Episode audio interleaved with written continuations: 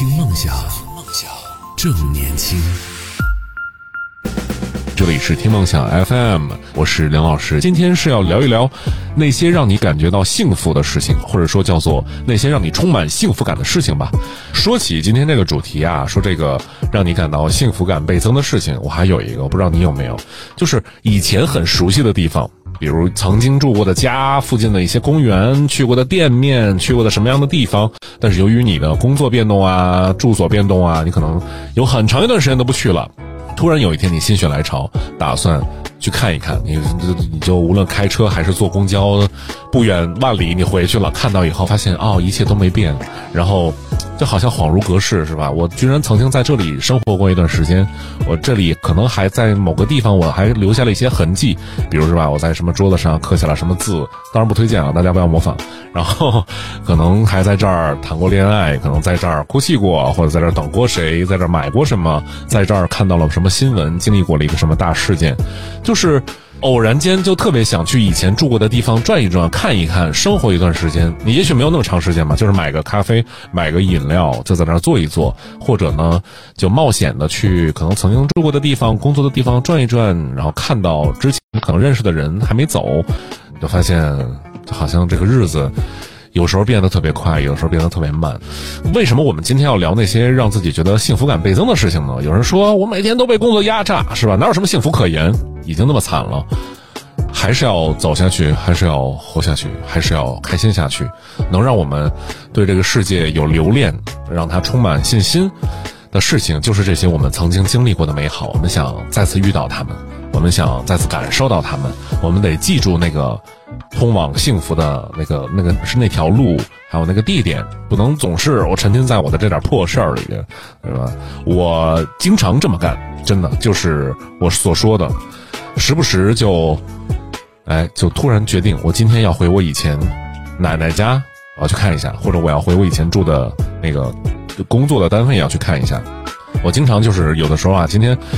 特别累，特别烦，我就想明天我怎么着，我得找个借口，我得把假请掉，我得去休息一下，哪怕请个年假或者弄个病假，我一定要休息一天。我要开车去以前住过的地方转转，这种地方有很多很多地方，往往都是在我心情最差最差的时候，我要去看一下，然后我就会发现，让我自己变得很踏实。就每次当你想到我是如何走到今天的，你能够找到自己来时的路，这个事情我觉得对每个人都很重要。因为每个人的境遇啊，其实变化都很快。可能你昨天还是一个默默无闻的人，但今天走到了一个很重要的位置。你在这种慌乱之中，你可能会对吧，随随便便的接受这种设定。但突然有一天你冷静下来，突然想，我怎么就凭什么能坐在这儿呢？我怎么就能达到这个水平呢？你会慌，但只有你从开始回忆你是如何从以前那个自己变成现在这个自己，尤其在空间上。去寻找这个路的时候，你的心里边会特别的踏实。我不是靠运气啊，当然也可能有一些运气的成分，但运气谁都会遇到。但为什么你抓住了？你是如何走到今天？你是如何成为现在的自己？你在这种空间上能找到这种理由的？当时的你是如何的努力？当时的你在很多关键的时候做了什么样的选择？我觉得常常走走以前的路，回看一下曾经自己做过的事情，我觉得是一个对自己来说很棒的事情。我经常看到有一些特别乐观、阳光、前进、奋进的朋友，经常说：“我从不回头，我一直在往前走，我从来不回忆，我要是吧生活在未来。”但对于我这样的人，我是一个特别胆小，也是一个特别怀旧的人。我能让我支撑下走下去的理由就是，我都已经感受过这么多美丽好的东西了。那接下来这个未来的日子，无论是什么，我都觉得我是赚的。我就不如再往前走一走。如果我感觉自己害怕的时候，我就特别会详细的拿一个时间，静静的发呆，想一想我以前都怎么过的，我现在怎么过的，我是怎么到现在的，我就会让自己踏实一点。能让自己踏实下来的事情，我觉得在某种程度上也是一个让你觉得。幸福感的事情，就好像我们有时候会看自己以前写的日记，哪怕非常幼稚，但是也会觉得如果现在的自己看自己以前很幼稚，特别的傻叉，是吧？其实是个好的事情，因为你真的成长了。最可怕的事情就是发现自己以前，我靠，是吧？睿智啊！这是我我那么小的时候我能想到这事儿，哇！那你一定要提醒自己，是不是这些年出了一些不该出的事情，是吧？这我怎么开始崇拜以前的自己了？这不太对啊！你现在听到这首歌曲是来自于一首电影的原声，叫做这个电影的名字叫做《Sing Street》，中文翻译过来叫做《初恋》这首情歌啊。这首歌的名字叫做《To Find You》，去寻找你初恋。这首情歌推荐，呃，喜欢音乐电影的朋友，喜欢听歌的朋友都去看一看。这是一个非常甜美，也让我觉得幸福感倍增的这么一个电影啊。如果你看过他的几部电影，我都推荐。这个导演叫 John Carney，他拍过《Be Begin Again》，重再次重新出发，是这么翻译吗？啊，还有那首叫做《Once》，曾经。这是他的音乐故事三部曲啊，我觉得呃，可能接受度来讲，我觉得相对好看的还是这首《初恋》这首情歌。有条件的朋友去看一看这首歌，哎，我觉得也是让我想起了这么一个幸福的事情。先来说说这个电影啊，这个电影主要讲的是一个，其实就是一个一个高中初中的男生啊，喜欢上了一个比他大大一些的。很酷的一个女生，但是呢，她这这是她有男朋友，她又很酷，那我怎么能接近她呢？于是他就想了一个办法，就是我要找这个女生来进我们的乐团，给她拍一个 MV 之类的，反正就是没事找事儿呗。但是这个男生他自己对于拍 MV 一窍不通，对于音乐其实也不太懂，于是。他为了爱情这个事儿，初恋这个事儿，他就组了一支乐队，居然，然后这个乐队呢小有成就，编了很多歌曲。这首《To Find You》这就是这支乐队他们的一首歌曲啊。唱的时候我也会觉得，就是在无论什么时候吧，我觉得初恋回想起来都是一个让自己充满啊，初恋这个结果可能没有那么对吧？Happy ending。呃，那个过程以及那个时候自己纯洁的自己、纯洁的彼此谈恋爱的时候，我觉得那个还是挺幸福的啊，也不一定能让你每次想起来都觉得幸福啊，只是这个意象很幸福。再次隆重推荐这个电影，叫做《初恋这首情歌》啊，很好看。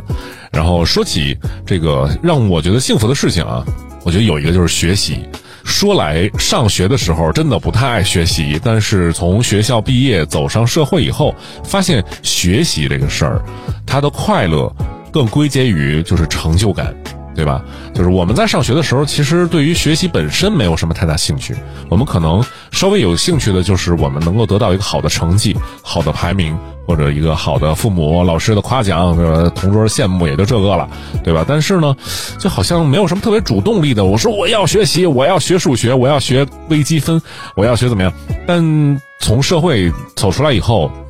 你会发现，成就感感这个事情是学习能够给你带来的。这个成就感倒不是一定你真的在某个行业上，或者新学的东西上得到一个很棒的成绩，而是你发现自己在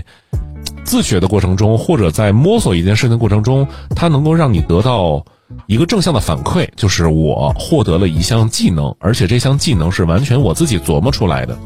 然后在这种学习过程中，由于你要高度集中，要去获取知识，要分清它的逻辑、学习的线路，你的脑子就会非常非常的放空，你所有的脑洞里都在想这件学习的事情，你这个时候是非常轻松放松的，而且这个时间过得飞快的，所以我觉得学习本身其实是个很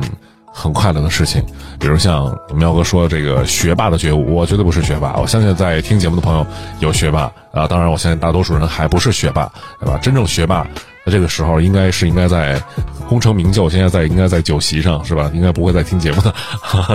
呃，总之近些年来我自己学习的过程还是挺多的。比如有段时间我自己一直在学习视频的剪辑、视频的拍摄，包括有段时间我甚至我动了要学一下这个编程，因为报了一个那个 Python。就是 Python 的那个那个班儿，但后来吧，这个事情就不了了之了。那个时候都觉得啊，但程序员厉害，程序员能写东西，而且我特别需要能够写一个类似于爬虫的一个脚本，能够把我帮我从网络上扒一些一些常用数据，比如在做什么制作的时候。找到一些素材之类的，后来发现我高估了自己的学习能力，Python 这个这个这个代码编程始终没有学太明白，所以这个事儿就荒废了。但是呢，我自己的视频剪辑、视频拍摄还是小有成就的，还是小有成就的，我觉得还行。呃，当然后来也是因为没有什么事儿，就就对吧？啊，喵哥会不会就是一个程序员啊？说微商都在学 Python 啊，是，一般都是看到这个行业赚的多，行，那我也学，我也一定能行。然后后来发现真的不太行啊，那个没那没那个脑子啊。如果他这个行业是谁都能干的，我觉得那这行业就不会挣那么多钱，不会有那么多人抢这个人才了啊。另外就是，如果你在 B 站在听节目的话呢，哎，你可以去看看我 B 站里面拍的视频啊，就叫做我我我 B 站叫什么来着？啊，就叫做我是梁老师，里面有我自己拍的视频，拍的去爱尔兰啊，去哪儿玩的视频，啊，不吝赐教啊，去看一看。说起来，最近大家有学习到任何东西吗？或者自己有没有自己愿意打算学点什么呢？我身边我的同事啊，他每天都在学习那个叫 C C Four D，就是一个建模的软件，然后他特地还买了一个电脑放在那儿。天天在那画图，然后在那拿笔在写或者怎么样在画，我就每天在看着他弄这些东西的时候，我老觉得我也应该在他身边，或者说应该在我的工位上不忙的时候也得写写东西，写写东西，然后看一看，然后学学学一些，才不能落下风。于是我给自己呢就找了一个办法，就是学弹钢琴。明天这个的时候，正是我在呃努力。和老师学习钢琴的时刻，上周学钢琴的时候觉得特别幸福，因为从七点开始学，学一个小时到八点，那个时间真是就过去了。那个时间一直在吸收音乐知识、乐理知识，然后我居然在学后的每天我都能保持一个到一个半小时的练琴时间。那这个事情是让我最没有想到的，因为我小小很小的时候，我也是学过一些钢琴的，但可惜那个时候就最讨厌的就是钢是练琴，每天要坐在那儿敲，敲来敲去，敲来敲去，敲个明白，最后就是闹，每次都要哭，最后爸妈拗不过，那不学就不学了嘛。那反而到长大以后，你就。对吧？突然觉得会个乐器也是不错的啊！无论是拉个小提琴啊，弹个钢琴啊，或者学一个古筝，现在很火，或者弹个软，或者弹一个，或者吹一个什么东西，我觉得都行。所以你看，现在很多的，就是音乐器材的培训，就是说成人教育非常非常的火爆，而且报价不菲啊。其中我为这个行业也是贡献了一些资金的，希望呢有一天能够。学友小程，然后在网络上、电波上跟大家表演，然后我我也穿的特别性感的在那弹琴，跟大家谈要不要听什么什么灌篮高手，或者要弹一个什么。然后一碗鱼子饭说，最近看完了王朔的一篇《人墨与毒》，好精彩，看完好开心，好过瘾，这算不算幸福？当然，我觉得幸福感之一有一个，我一直想说的就是看书这件事情。我还特别喜欢在，比如说，就是在下午的时候看书，就是忙里偷闲的看书是最刺激的。我真的不太喜欢那种说躺的特别舒服啊，看哪儿的书。我最喜欢的就是在餐厅看书，在餐厅或者在咖啡厅或者在任何需要，就是比如说去哪儿办事情吧，我得等个谁。这个事情呢，我又不能在那儿是吧，傻乎乎坐着，对吧？或者是找谁搭讪去，我就我就只能坐在那儿，干一个需要长时间去，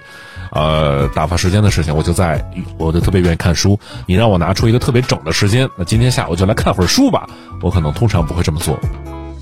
我特别有意思的是，我在我上大学的时候去。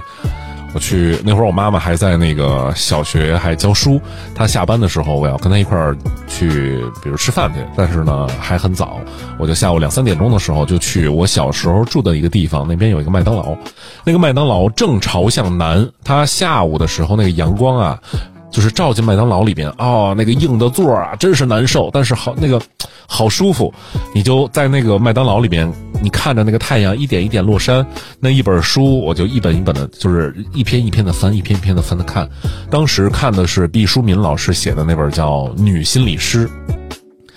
我就特别纳闷，就是你要让我在家看，我可能真的看不下来。但就在这种，比如说餐厅啊等人，或者去办什么机票手续啊，在机场等高铁，或者等什么长途汽车去银行办理，或者去办理什么各种政府类项目的时候，我就爱在那看书，看得特别过瘾，而且就是一下就觉得时间就过去了。所以一定看书能给你带来的体验很好。当然不只是这种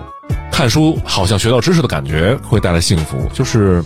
你看到一个好像专门为你定制，他知道你喜欢什么样的故事，他知道你对什么样的故事感兴趣的这么一个作者，他就特别有缘分的和你遇见了，预备了一个故事给你，而恰巧你一点一点的被这个故事所感染，他说的东西让你觉得心潮澎湃，让你觉得好像这个人这个作者就是为我写的一样，这个时候一定是非常幸福的。啊，这些年看书，其实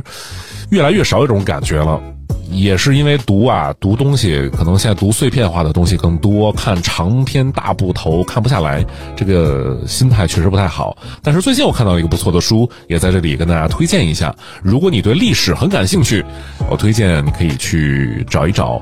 刘博老师。刘是那个，呃，就是文刀刘嘛。渤是渤海，他没有三点水的三点水旁的那个渤。刘伯他写的，比如说我最近在看的叫做司马迁的记忆之野，还有春秋里的什么什么什么，反正他写这个历史的东西，我觉得挺有意思的。而且现代人写历史不太像以前啊，非常掉书袋一样跟你讲这个人以前怎么样，他怎么样，他著作他是一个如何伟大的人。现在他都会拿一些他自己的理解和一些非常公开的史料，以及结合大时代。的所有故事给你串起来，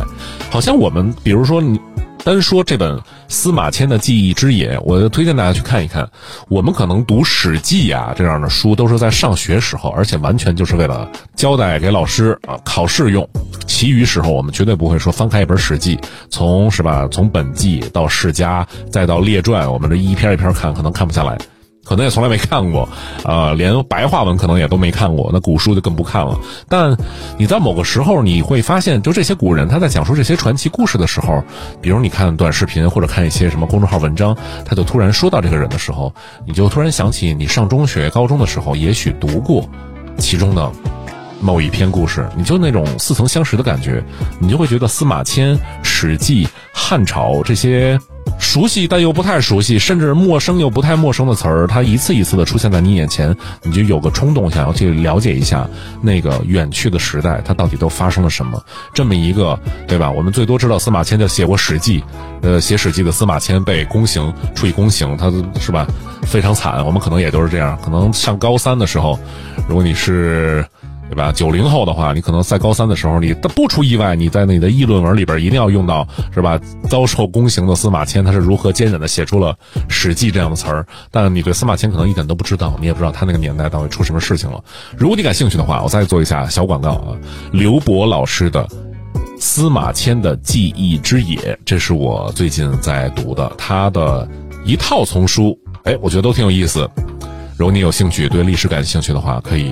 去找一找看，呃，在豆瓣上的评价也不错。我是因为那个别人推荐，然后顺手看了看，看了几篇推荐之后，觉得确实还可以，然后就买了，就读下来了。首先，读书一定是好的，读书能够带来的幸福感，它一定是一个大部头，它越厚越好。你能够在一段时间内非常沉浸的把这本书从头读到尾，然后读下来以后，就好像吃了一个超级大餐一样，它一下全部都塞到你脑子里，和你的身体融为一起，这个故事成为你的故事的时候，这是一个特别幸福的事情。我觉得这个比你幸福的只有写书的这个人了，他对吧？他耗尽自己的所有才华，很长的一段时间为你准备了一个故事或者若干个故事。我觉得，嗯，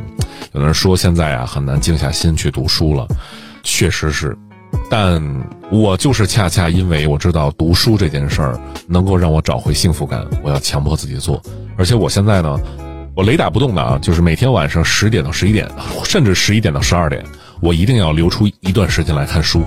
就是看到特别困了，实在看不下，那今天这一个小时就缩短一点。如果不是特别困的话，我甚至愿意再再延长一下自己的时间，要看一个多小时的书，什么书都可以。你可以看《哈利波特》，你也可以看金庸，你也可以看，比如佶屈瑶牙的一些古文啊，或者你也可以看一些以前的一些看过的杂志，什么都行。我觉得咱们现代人大多数都沉浸在那种碎片化阅读，比如微博，对吧？一百四十个字就能讲出讲清楚一个故事，讲个屁，对吧？你一百四十个字儿，除了能讲清楚你自己是不是一个傻叉之外，你你什么都讲不出来。一百四十个字如果能管用的话，那谁还写那么多书呢？但恰恰是这种，就是有点大家都开始耍聪明、玩梗的方式，把长长文字理解的能力一直在给它消解掉。我们慢慢的就失去了。看一个长篇文学的这么一个能力，以前我们要看一个小说，我们起码要接受这个小说的设定，接受小说前面的铺陈，然后我们慢慢的让这个故事渐入佳境，然后达到高潮，然后我们开始展开悬疑，最后情绪落定，然后翻开最后一页的时候结束这个故事。妈的，现在打开一个长微博，全给你讲明白了，是吧？那明星这点破事儿，要不然就是打开那个什么微信公众号，他震惊了，他这种傻傻叉标题，然后之后这么一个事儿就完了，然后你可能就在公交车上或者干什么，然后你就把被这。五六百字甚至一千多字的事情就给，而且现在特别讨厌的是，大家不再用首行缩进两个字，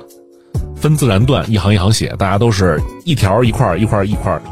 这么写。写完以后发现你读了好多条微博，所以为了找寻自己以前能够读长篇著作的这个能力，我希望大家还是找一本只要自己喜欢，无论什么高深高雅什么这那，读书